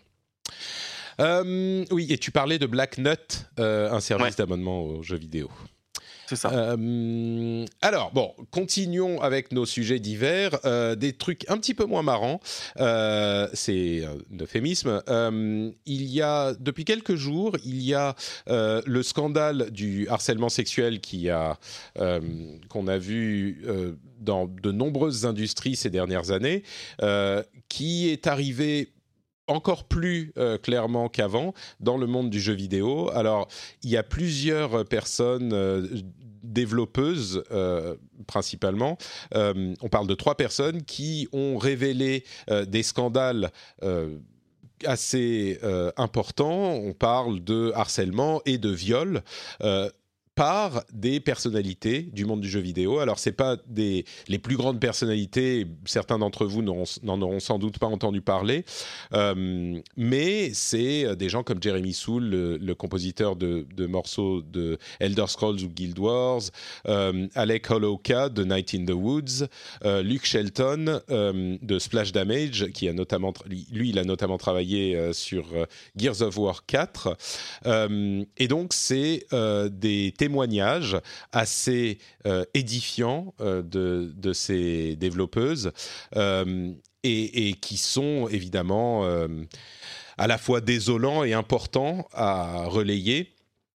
Et je ne sais pas si on va commenter beaucoup plus que ça parce qu'on n'est pas forcément bien placé pour, pour commenter, mais enfin, si ce n'est que pour dire que non seulement c'est évidemment des choses inacceptables, mais en plus, euh, il est euh, important que euh, des personnes courageuses comme elle prennent la parole et dénoncent ce genre de choses pour que, enfin, ben, ça cesse et que on, ne comment dire, on n'accepte plus passivement ces choses-là parce que c'est dû évidemment à une, une, une, certaine culture qui fait que ouais bon ça va. Alors bien sûr je pas les gens n'acceptent pas euh, le, viol, on est dans des cas euh, extrêmes, mais le harcèlement sexuel en général, ben, ça passe aussi parce que on dit oh, c'est bon, euh, c'est pas c'est pas c'est pas non plus la fin du monde. C'était une blague ou c'était machin. Bah non, c'est pas des blagues, ça a des vraies conséquences. Et en lisant ces témoignages, on est glacé de voir que c'est effectivement possible. Donc quand on le constate, ce qui ce qu'il faut faire, c'est pas dire bon, c'est bon, on passe sous le tapis et c'est difficile, mais il faut le, dénoncer. Donc, euh, mm. et c'est tout bête, mais ça passe. Les premières étapes, c'est simplement quand il y a quelqu'un qui dit quelque chose qui n'est pas acceptable. Eh ben, on n'est pas obligé de euh, provoquer la troisième guerre mondiale, mais simplement faire la remarque, dire euh, non, écoute, c'est pas cool. Et voilà, ça provoque peut-être une petite, petite friction à un moment, mais euh, à force, bah, les gens apprennent et les gens se rendent compte aussi, parce que peut-être qu'ils ont une éducation, ils viennent d'une culture où ils ne se rendent pas forcément compte. Euh, et, à force de dire non, ça, ça passe pas, c'est pas cool, on, finit par euh, changer un petit peu les choses. Et c'est nécessaire, c'est plus que nécessaire, et ça fait plus que. Il est plus que temps. Donc Voilà, c'est terrible de le constater, mais c'est aussi euh, important et nécessaire que euh, ces femmes témoignent et, aient le courage de porter ces sujets euh, sur le devant de la scène, parce qu'évidemment c'est difficile et je suis sûr que pour elles ça va être compliqué, mais voilà, donc on voulait le mentionner. Ouais et puis, bah, juste, rajouter que effectivement là, ça vient dans le jeu vidéo, mais pour dire qu'il faut que ce soit de tous les enfin, ça touche toutes les tous les domaines en fait et tous les ben, partout en fait. Il y a pas c'est pas que l'industrie de machin, machin. J'imagine qu'il y en a dans toutes les industries et qu'il faut qu'il faut que les que, bah, que ça s'arrête dans toutes les industries en fait. Donc c'est bien qu'effectivement on voit que ça touche partout en fait. Enfin, c'est bien. C'est pas bien, mais euh, c'est qu'il faut en parler pour montrer que il y a c'est pas réservé qu'à un seul domaine et qu'il y en a partout et qu'il faut que ça s'arrête partout en fait. Euh, un autre sujet euh, un petit peu plus positif, euh, des solutions au swatting. Vous savez ce que c'est le swatting hein? C'est quand il y a quelqu'un qui stream du jeu vidéo ou qui fait du streaming de quelque chose et que des petits malins appellent la police en disant il y a une agression, enfin un homme armé qui est chez moi et il donne l'adresse de la personne qui est en train de streamer. Et là évidemment il y a les équipes d'intervention qui débarquent et ça peut avoir des conséquences tragiques. Ça a été le cas. Il y a une personne qui a été tuée il y a quelques mois. il y a des, cas de violence, euh, enfin de résolution violente euh, qui, ont, qui ont déjà eu lieu. Euh, il y a un sergent de Seattle qui a été contacté par un streamer qui lui a dit écoutez, moi j'ai peur que ça m'arrive. Et le sergent en question, qui s'appelle Sean Whitcomb, a eu une initiative hyper intéressante c'est qu'il a créé une liste des personnes et des adresses, bien sûr, des gens qui euh, peuvent se signaler comme étant potentiellement victimes de swatting. Euh, et c'est hyper intéressant, j'ai trouvé ça très intéressant parce que d'ailleurs il y a des, policiers qui l'ont fait à Wichita aussi, une autre ville aux États-Unis.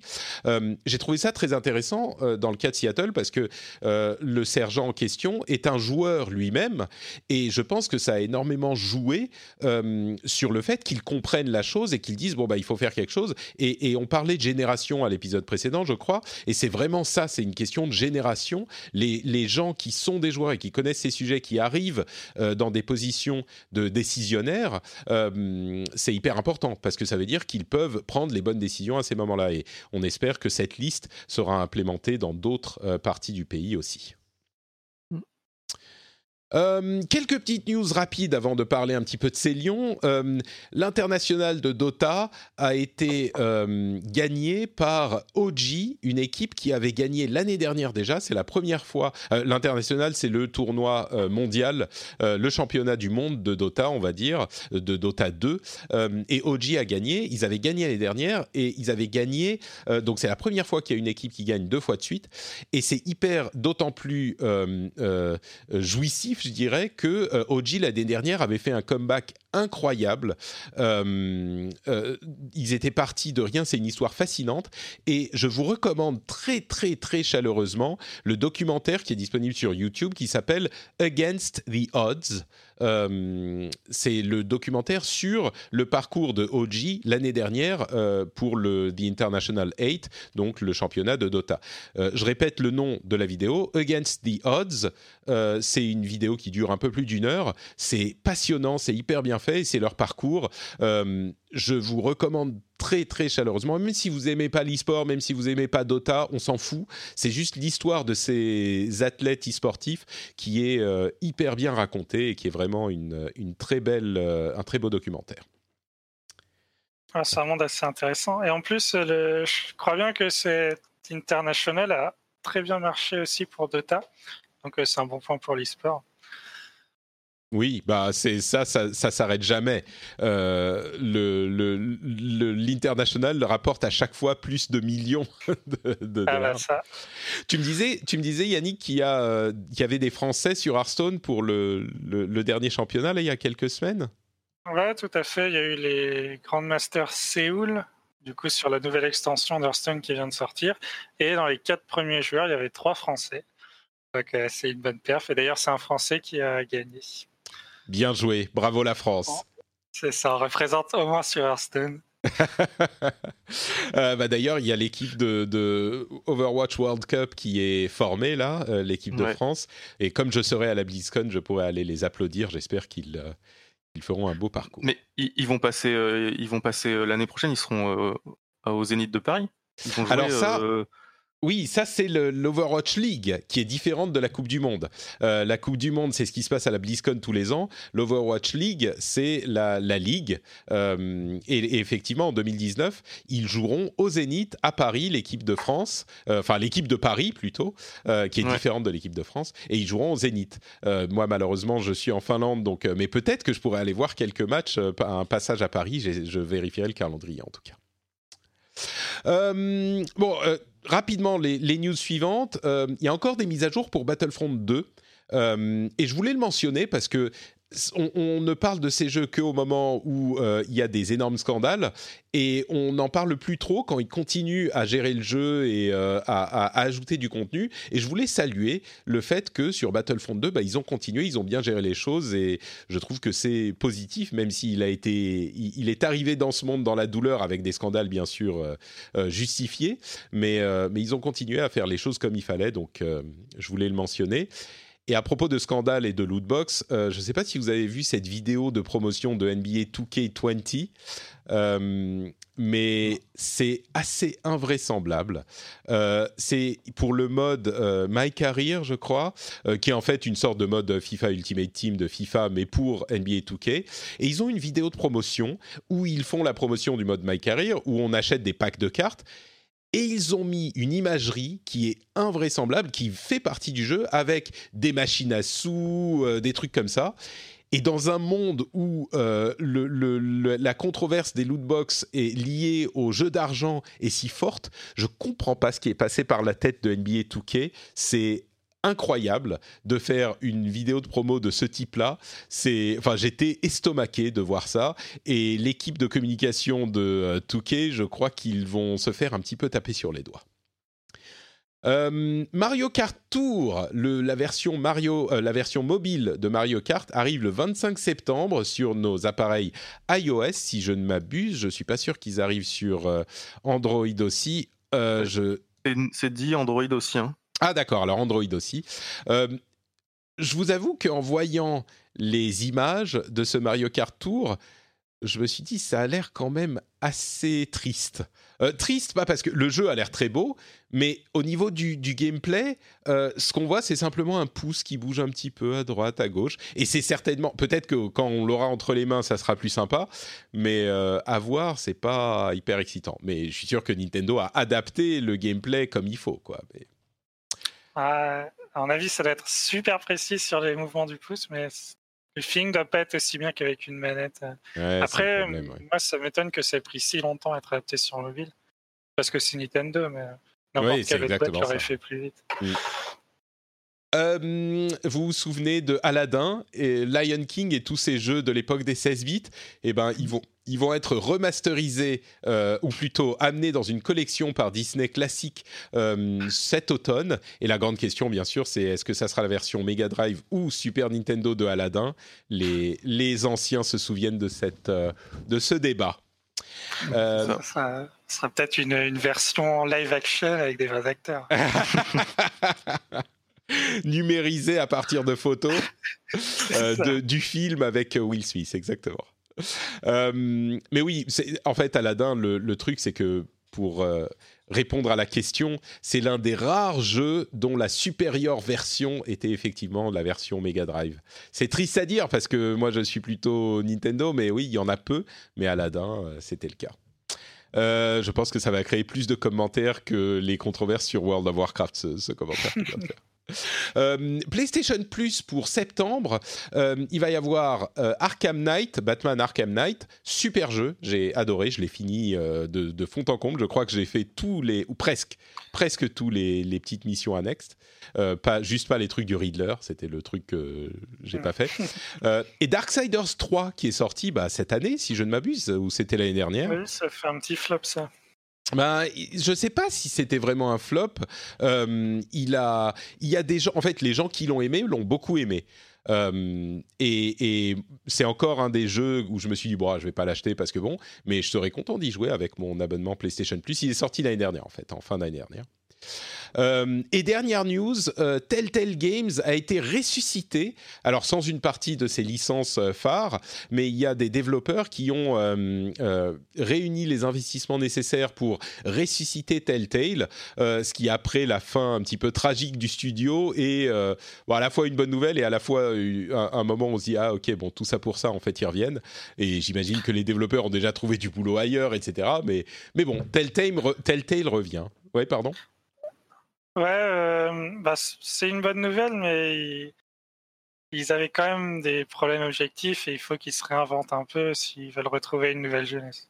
Bah, je pense que c'est la, la, la, le nom euh, qu'ils ont récupéré et sans doute le style de jeu, mais les dirigeants seront plus les mêmes, les développeurs seront plus les mêmes. Euh, je crois que oui, clairement, ils ont besoin de changer les choses et bah, les choses ont, ont, ont changé de fait, quoi.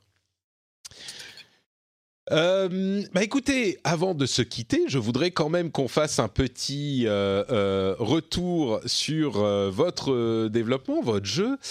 pour ceux qui s'en souviennent pas, on avait parlé de Célion et de votre parcours dans l'épisode 90, qui était un épisode spécial de l'été dernier. et à l'époque, vous étiez, ben, on va dire, au début de votre aventure. Ça faisait quelques mois que vous étiez lancé, peut-être même un petit peu plus, mais en tout cas, la société était en cours de de création, vous veniez de la, créer et vous euh, commenciez à recruter. Euh, je vais vous poser la question très simplement. Où vous en êtes? Comment ça va? Qu'est-ce qui s'est passé cette année? Euh, Dites-moi tout. quels sont les, détails de, de Sentry Games? Je vais parler de Sentry Games et puis Crunchy parlera de, enfin Yannick parlera de Célion. Alors, ben, du coup, maintenant on est 6. effectivement, tu as très bien résumé. on Incroyable. Non mais attends, 6 vous êtes. C'est marrant parce que à l'époque vous étiez vraiment, enfin deux avec. On, était deux. Ouais, il y avait notre directeur artistique qui n'était pas encore recruté, effectivement, donc ça faisait trois. Euh, donc, euh, et donc, euh, le directeur artistique Gilles a donc été embauché en CDI au 1er août. Et on a eu l'opportunité d'avoir deux jeunes qui, ont fait un, un stage de fin d'année qui sortait de l'ESRA, une animatrice et puis un modeler 3D qu'on a embauché dans la foulée euh, début début 2019 et euh, un une level designer qui vient de, du monde de WoW aussi qui a, qui a, beaucoup joué au MMO et qui connaît très bien le domaine qui est, venu renforcer l'équipe ben, dans la foulée. C'est pareil septembre ou octobre 2018 et embauché début 2019 donc on, le rappelle pour, le jeu c'est un jeu de bah, boss battle. C'est un petit peu les jeux euh, les, combats de boss dans les MMO euh, et vous vous concentrez sur cet élément. Euh, et c'est pour ça que tu parles de MMO et on en parle tout à l'heure. C'est ça, exactement. Et donc voilà, donc on est 6 et le, le, jeu est, est jouable. On a on a, on a une page Steam et voilà, donc je vais laisser. Euh, Mais attends, attends, attends, attends, côté business, moi j'ai quand même des, des questions importantes. Euh, vous étiez en train de courir les banques et d'essayer d'avoir du financement. Euh, vous êtes six, c'est des gens qu'il faut payer, c'est du, c'est des, des, prises de tête pour un dirigeant d'entreprise. vous avez réussi à trouver du financement, c'est par les banques, c'est par C'est par nos petits bras musclés. en fait, on a, on a eu une levée de fonds avec nos du love money, donc c'est des, proches qui ont mis de l'argent dans la société, qui sont investisseurs. Donc en fait, aujourd'hui on dit qu'on est deux cofondateurs, mais en fait il y a 13 investisseurs en tout dans la société. Euh, on a fait des prêts d'honneur, donc c'est des prêts à titre personnel. Donc là, c'est Yannick et moi qui nous sommes engagés personnellement euh, sur euh, des, grosses sommes et on met l'argent dans la société en fait. Mais par contre, on doit le rembourser à, titre perso. Donc, vous êtes responsable si jamais. La dette est toujours là. C'est ça. Ouf, ouais, d'accord. Et, et, ensuite, on a eu la chance d'avoir une banquière à la Société Générale qui nous a qui nous a suivis sur un tout petit prêt, qui nous a permis d'arriver jusqu'ici et de débloquer énormément de choses parce qu'il y a des dossiers qui prennent beaucoup de temps. Et grâce à ça, on a en fait pu débloquer des plein de dossiers de d'aide de, la région, etc. Et c'est c'est encore un coup en cours. Euh, et voilà, donc maintenant je, je viens rôder à l'écriture de dossiers et demande de subventions et d'aide, de d'avances remboursables. Euh, mais voilà, donc on, est sur la bonne voie. Euh, il y a des choses qui sont plutôt très positives dans la partie gestion de la société.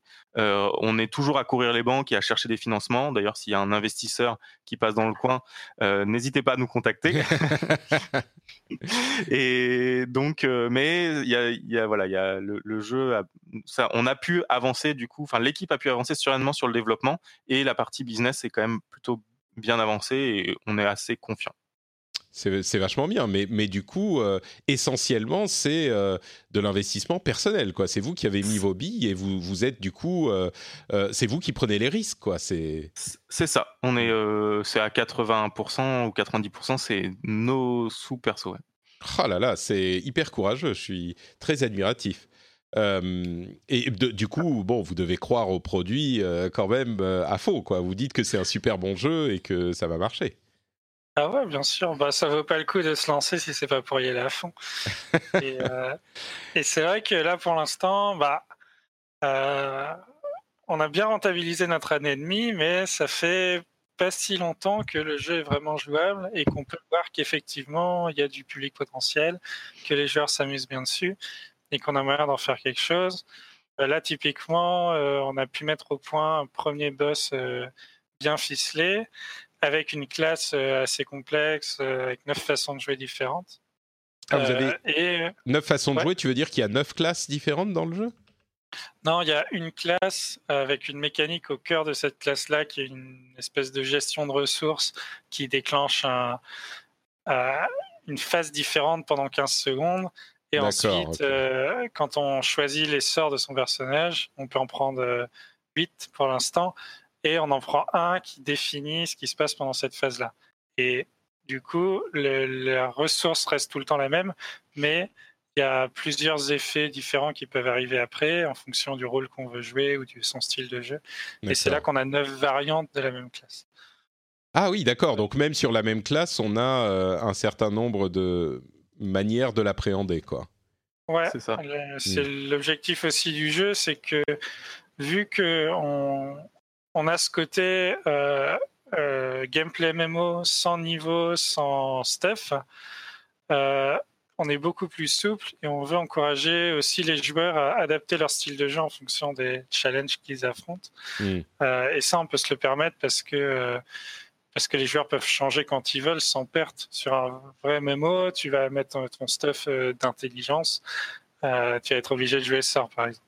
Ouais, bien sûr. Euh, ouais. Du coup, c'est ça. Euh, et donc, on commence à jouer. Enfin, on a. Ça fait quelques semaines qu'on joue avec les joueurs tous les mardis. Euh, D'ailleurs, euh, tu nous as envoyé plein de monde. Ah oui, c'est vrai. L'année Ah ouais, dernière, quel on a épisode accueilli plein de personnes. Et on, on les a pas prévenus qu'on venait, qu'on venait euh, faire une émission, donc je pense qu'ils vont, ils vont être ravis de nous entendre. Ah, super, bah, ça me fait très plaisir. Euh, on, bah, on joue tous les mardis soirs et maintenant sur ce boss-là, il y a, euh, on a mis en place le mode Hunt, qui est euh, un mode où euh, le boss devient de plus en plus dur et on est classé en fonction de ça. À chaque fois qu'on gagne, on gagne un certain nombre de points et du coup le boss suivant sera plus dur, il aura plus de vie, il fera plus de dégâts et en plus euh, il y a une vingtaine d'affixes qui sont des modificateurs du combat. Euh, et ça, on va en prendre aléatoirement en fonction de la difficulté. Par Hmm. exemple, ça peut être que euh, bah, il y a le combat classique et en plus, si les joueurs sont trop proches, ils vont prendre des dégâts ou alors le boss va faire un sort en plus de temps en temps. Euh, ce qui rend le truc assez souple et euh, on s'amuse bien à monter les classements le soir. On a même réussi à atteindre des niveaux assez durs. On devait s'y reprendre à une petite quinzaine de fois avant de réussir le boss.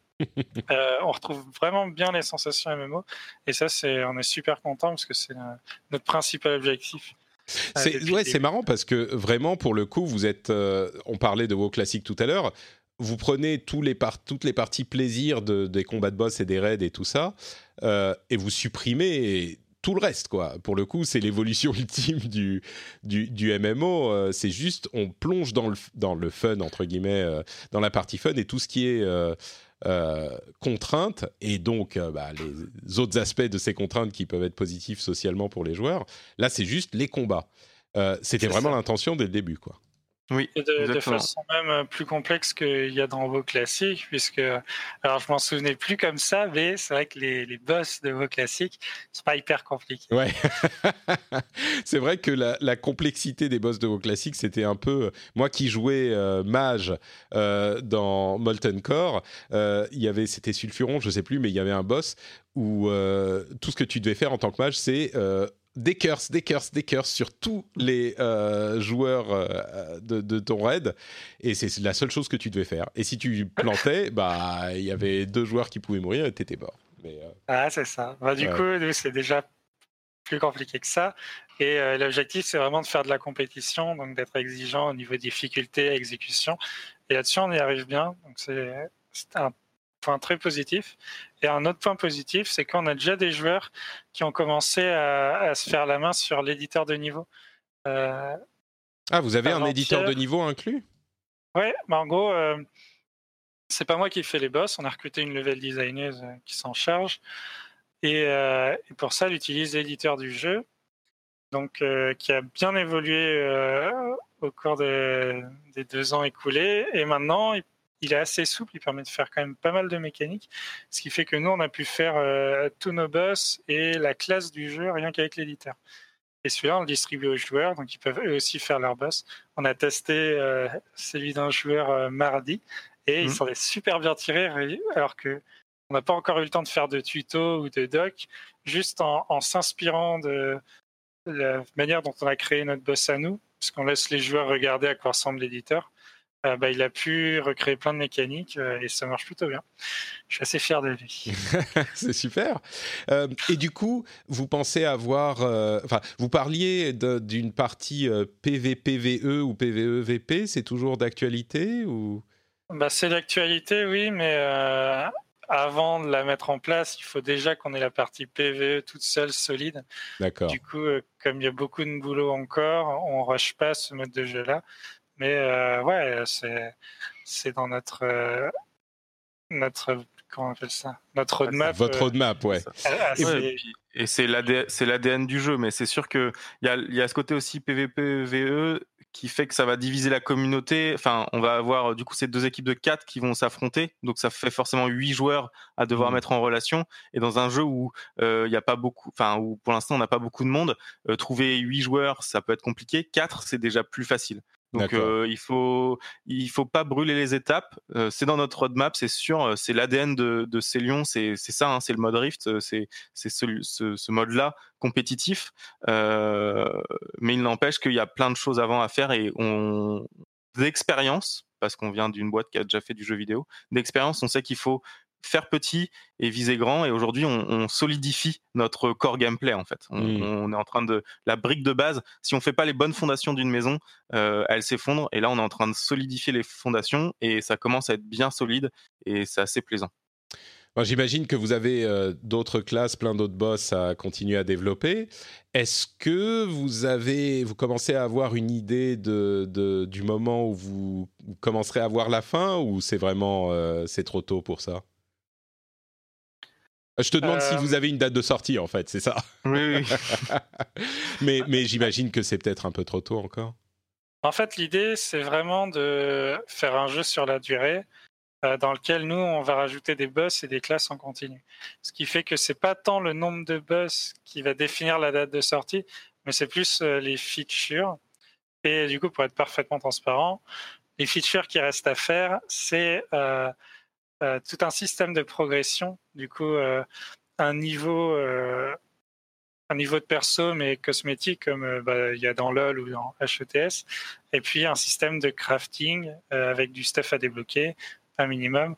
Euh, on est sur tout un, pan du jeu qui va reproduire un peu les sensations de farming qu'il y a dans les MMO, euh, sans que ce soit lié à la euh, à la puissance du personnage. C'est qu'il y a juste un système de ressources à aller récolter dans le jeu, euh, dont on se sert pour faire du crafting, euh, pour améliorer des bâtiments, euh, pour euh, développer des métiers. Et euh, c'est ça la grosse. Mais tu veux dire que tout, ça c'est du ça serait du cosmétique quand tu dis ça va pas lier ça. la puissance Oui, du c'est du cosmétique. Et des Euh, bâtiments et le- des métiers, tu l'as mentionné, mais en- C'est- c'est- Ils sont où les bâtiments et à quoi ils servent les métiers? Alors en fait, euh, on est parti sur un système euh, narratif un peu différent, euh, puisque euh, on n'a pas forcément euh, la force pour euh, faire vraiment des belles cinématiques, une grosse campagne. Du coup, euh, ce qu'on fait, c'est euh, par zone du jeu euh, plus un euh, générique, on fait des sphériés. Et en gros, euh, le but du joueur, ce sera d'avancer dans ce sphérié euh, pour. euh, Les sphériés, excuse-moi, c'est quoi les sphériés alors un sphérié, c'est un arbre avec des petites boules sur les branches. Et en Ah oui, gros, d'accord, ok. avance le long des branches. Et euh, euh, bah, ça vient des Final Fantasy et de ces systèmes-là. Mhm. Euh, notre idée, c'est d'utiliser ce sphérié-là pour simuler un système de crafting, dans le sens où euh, pour débloquer la sphère suivante euh, sur une branche, il faudra réunir les matériaux de craft euh, qui correspondent, et donc euh, potentiellement aller faire des boss ou euh, développer un métier qui est aussi une autre partie du sphérié qui représente des bâtiments qu'on construit dans notre ville, euh, des, des connaissances du métier qu'on améliore, et tout ce qui est débloquable en termes de cosmétiques est présent dans le sphérié. Ce qui fait que c'est l'outil principal de progression du joueur et que euh, on peut, on s'en sert pour euh, faire une où la progression dans le sphérié va raconter une histoire. En fait, telle grosse branche du sphérié, ce serait une quête, donc avec des embranchements narratifs qu'on euh, qu'on dévoile petit à petit. Et à chaque fois qu'on débloquera, on aura un petit bout de l'histoire. Et comme ça, euh, on aura plein d'infos sur notre univers. Euh, c'est un système qui ressemble pas mal à ce qu'il y a dans Gwent. Et, euh, et ça marche plutôt bien. D'accord. Donc vous vous êtes pas dit à un moment, euh, bon peut-être pas, euh, on va foutre des loot box, mais euh, mais encore que peut-être que vous voulez mettre des loot box, mais vous mettre des battle pass. Vous parce que là, je je sais pas comment vous allez. Est-ce que vous allez monétiser en tant que jeu service parce que vous me disiez on va rajouter des boss, ou est-ce que vous vendez le jeu et puis c'est fini une fois qu'il est vendu, il est vendu? On Bah, pour vend le l'instant, jeu. ouais. Pour l'instant, une fois qu'il est vendu, il est vendu, avec potentiellement des extensions. Mais il faut savoir qu'on n'est pas dans une dynamique de d'énormes jeux qui va euh, être visible de tout le marché dès sa sortie.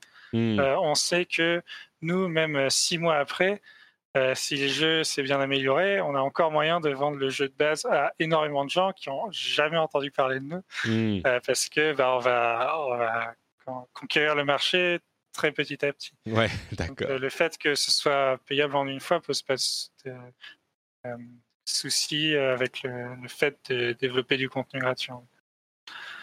Euh, mais en gros, voilà, euh, faut faire ce système de progression là qui est important aussi pour que le joueur ait une motivation à jouer. Et aussi que comme on a des du public de MMO, euh, reproduire ces mécaniques là, c'est bien pour les, les sentiments de progression et de récompense. Ouais, il euh, faut, il et faut puis, avoir bah, le, sentiment de progression, c'est hyper important. ouais. C'est ça. Du coup, quand ce gros morceau-là sera fini, on se rapprochera de la sortie. Et après, il y aura éventuellement le mode Rift. Hmm. Et puis, bien sûr, euh, pas mal de debug, optimisation, Évidemment. petites améliorations du vie. Et du coup, ouais, juste pour répondre euh, pour la, la date de sortie, on a une idée de la date, euh, mais on en, co- on la communique pas trop euh, dans le sens où euh, on veut pas euh, être euh, non plus euh, lancer une date et finalement être en retard. Donc, euh, Bien sûr. ouais. on a plusieurs en fait on a plusieurs jalons on peut on peut on pourrait sortir le jeu à plusieurs moments différents. Ça va dépendre beaucoup des financements de ce qui va se passer dans les dans les semaines et mois à venir euh, ce qui peut décaler euh, en plus ou en moins en fait. Là aujourd'hui on sait qu'on on a voilà ça va et puis ça va dépendre aussi ça dépendra du coup si on sort euh, plus tôt bah, le jeu sera peut-être moins cher. Si on sort plus tard on pourra le sortir avec tout le contenu. Enfin voilà il y a c'est on, on l'avance un peu comme ça plutôt que d'annoncer une date et de se décaler après euh, Après, pour le joueur, ça change pas grand-chose pour l'instant, puisqu'il y a une bêta ouverte et que s'il veut venir tester, il n'a pas nécessairement à attendre. Il faut juste venir sur notre Discord et puis euh, euh, participer à une des sessions du mardi soir. On envoie une clé. D'accord. Bon, c'est bon à savoir, effectivement. Euh, le, le... Ah merde, j'avais une question et elle m'a complètement elle m'est sortie de l'esprit. Bon, c'est pas grave, ça devait pas être si important que ça. Euh, D'accord. Ah oui, si, si, ça y est. Euh, vous pensez pas faire d'early access du coup? Vous, quand le jeu sera en état de sortir, il sortira ou c'est quand même une option l'early access? Ça reste une option. On ne peut pas se dire qu'on ne va pas le faire parce que ça reste une option viable pour faire comprendre aux joueurs que le jeu n'est pas fini aussi. Hmm. Euh, donc euh, voilà, c'est si jamais on avait eu effectivement un an et demi ou deux ans de visibilité de trésorerie, je t'aurais peut-être dit bah non, on va on va sortir le jeu fini. Hmm. c'est pas le cas aujourd'hui. Et même si j'aimerais bien, hein, on serait, ce serait cool. D'accord. Ok, très bien. Bah écoutez, euh, merci beaucoup à tous les deux. Je pense qu'on a fait un petit peu le tour. Est-ce que vous voulez dire, euh, avant qu'on se quitte, euh, où, les auditeurs peuvent retrouver bah, notamment le, le, Discord, s'ils sont intéressés?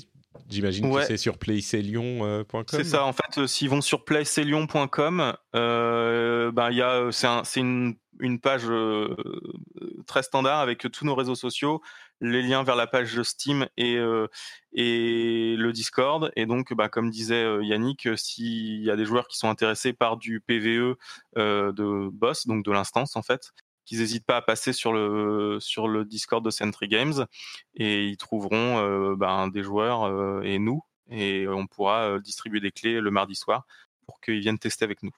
Super. Bon, Célion, c'est C-E-2-L-Y-O-N, mais le plus simple, c'est que vous alliez dans les notes de l'émission, il y aura le lien vers le Twitter de Centric Games et vous pouvez trouver le Discord et toutes les infos à partir de ça. Super. Bah, merci beaucoup. Merci à tous les deux. Euh, pour ma part, c'est Note Patrick sur Twitter, Facebook et Instagram, bien sûr.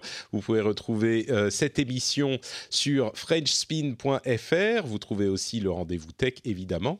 Euh, vous, si vous avez donc des choses à, dire, comme je le disais tout à l'heure, sur tous nos commentaires sur World of Warcraft classique, si vous avez bouillonné, n'hésitez pas à venir commenter. si vous avez des commentaires sur d'autres choses ou même sur ces lions, euh, bah, vous pouvez venir euh, le faire, enfin poser les questions ou dire des choses sur frenchspin.fr. Évidemment, on vous fait de grosses bises et on se retrouve bah, dans une semaine, non, deux semaines pour un nouvel épisode. Ciao à tous.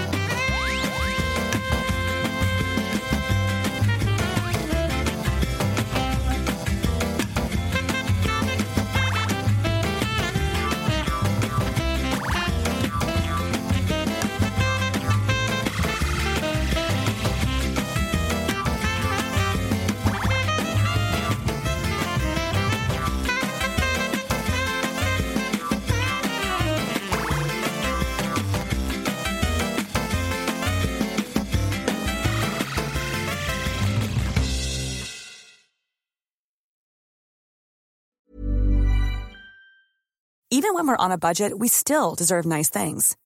Quince is a place to scoop up stunning high-end goods for 50 to 80% less than similar brands. They have buttery soft cashmere sweaters starting at $50, luxurious Italian leather bags, and so much more. Plus, Quince only works with factories that use safe, ethical, and responsible manufacturing. Get the high-end goods you'll love without the high price tag with Quince. Go to quince.com/style for free shipping and 365-day returns.